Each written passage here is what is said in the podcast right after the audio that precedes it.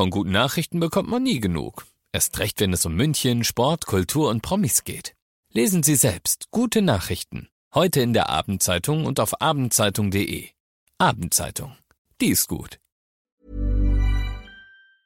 95 5 Charivari, das München Briefing, Münchens erster Nachrichtenpodcast. Mit Christoph Kreis und diesen Themen. Die Münchner Maximilianstraße ist laut einem neuen Ranking grottenschlecht und ein großer Tag für den FC Bayern und das gleich aus zwei Gründen.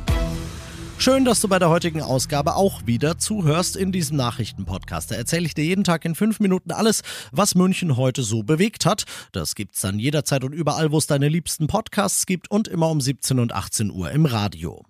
Ganz oben stehen der Kurfürstendamm in Berlin, die Königsallee in Düsseldorf und die Maria-Hilfer-Straße in Wien. Und dann ganz unten auf Platz 23 findet sich die Münchner Maximilianstraße.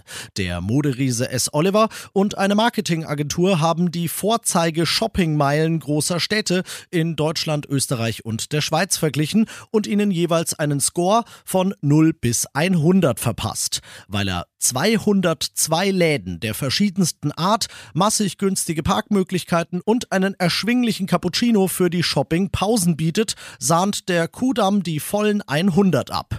Und weil sie nur ein Viertel so viele Geschäfte hat, die sich noch dazu sehr ähneln und gleichzeitig die Stunde Parken und das Käffchen Schweine teuer sind, landet die Maximilianstraße genau bei Null.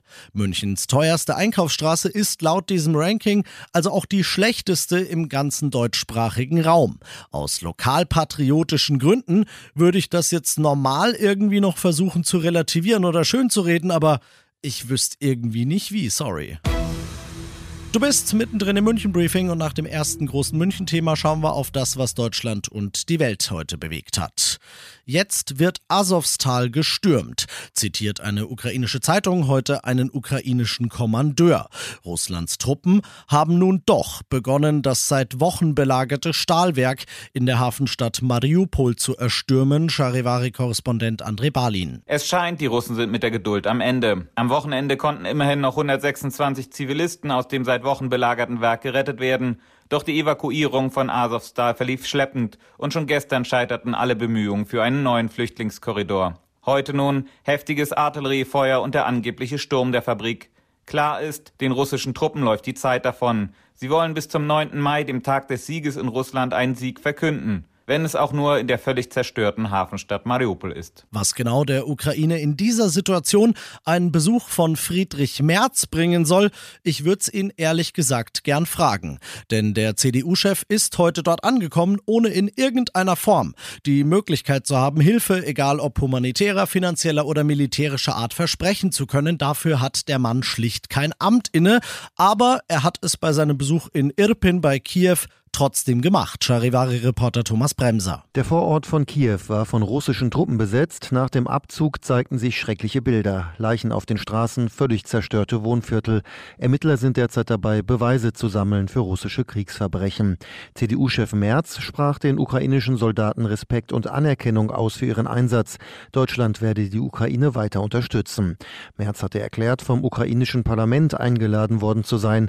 Er wurde nach seiner Rückkehr Bundeskanzler Scholz von seiner Reise berichten. Der hat heute nochmal gesagt, nein, ich werde nicht in die Ukraine fahren und hat das begründet mit dem Affront gegen Bundespräsident Steinmeier. Wir erinnern uns, der wollte ja vor ein paar Wochen auch in die Ukraine reisen und wurde daraufhin zur unerwünschten Person erklärt. Und da hat Scholz heute nochmal gesagt, das geht so nicht, dass man den Bundespräsidenten auslädt, während Deutschland gleichzeitig viel finanzielle und militärische Hilfe leistet. Und der ukrainische Botschafter in Berlin hat Scholz daraufhin eine beleidigte gereichte Leberwurst genannt. Und das noch zum Schluss. Für den FC Bayern ist heute ein schöner und ein bedeutsamer Tag, das gleich aus zwei Gründen in zwei verschiedenen Sportarten. Zunächst mal gute Nachrichten für alle, die es mit den FC Bayern Fußballern halten. Charivari Sportchef Alex Eisenreich. Es ist keine Überraschung, aber es ist schön. Ja, Thomas Müller hat seinen Vertrag vorzeitig um ein Jahr bis 2024 verlängert. Da haben wir alle drauf gewartet. Er ist das Urgestein des Wo Vereins. soll der ewige Müller auch hin? So ist es. Hassan Salihamidzic hat gesagt, ein FC Bayern ohne Thomas Müller ist nicht vorstellbar und Thomas Müller ohne den FC Bayern auch nicht. Also da hat er definitiv recht. Das hat er definitiv.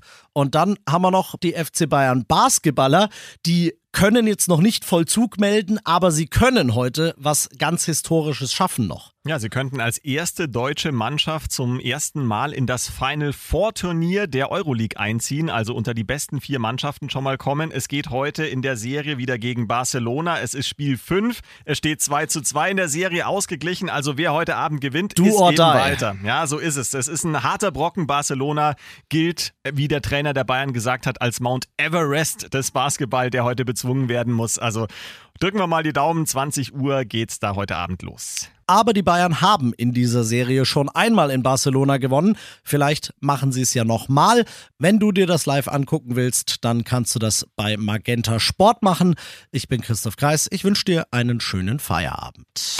95.5 Charivari, das München Briefing, Münchens erster Nachrichtenpodcast. Die Themen des Tages aus München gibt es jeden Tag neu in diesem Podcast. Um 17 und 18 Uhr im Radio und überall da, wo es Podcasts gibt. Sowie auf charivari.de. Hey, it's Paige DeSorbo from Giggly Squad. High quality fashion without the price tag? Say hello to Quince. I'm snagging high end essentials like cozy cashmere sweaters, sleek leather jackets, fine jewelry, and so much more. With Quince being 50 to 80% less than similar brands. And they partner with factories that prioritize safe, ethical, and responsible manufacturing. I love that. Luxury quality within reach. Go to quince.com slash style to get free shipping and 365 day returns on your next order. Quince.com slash style.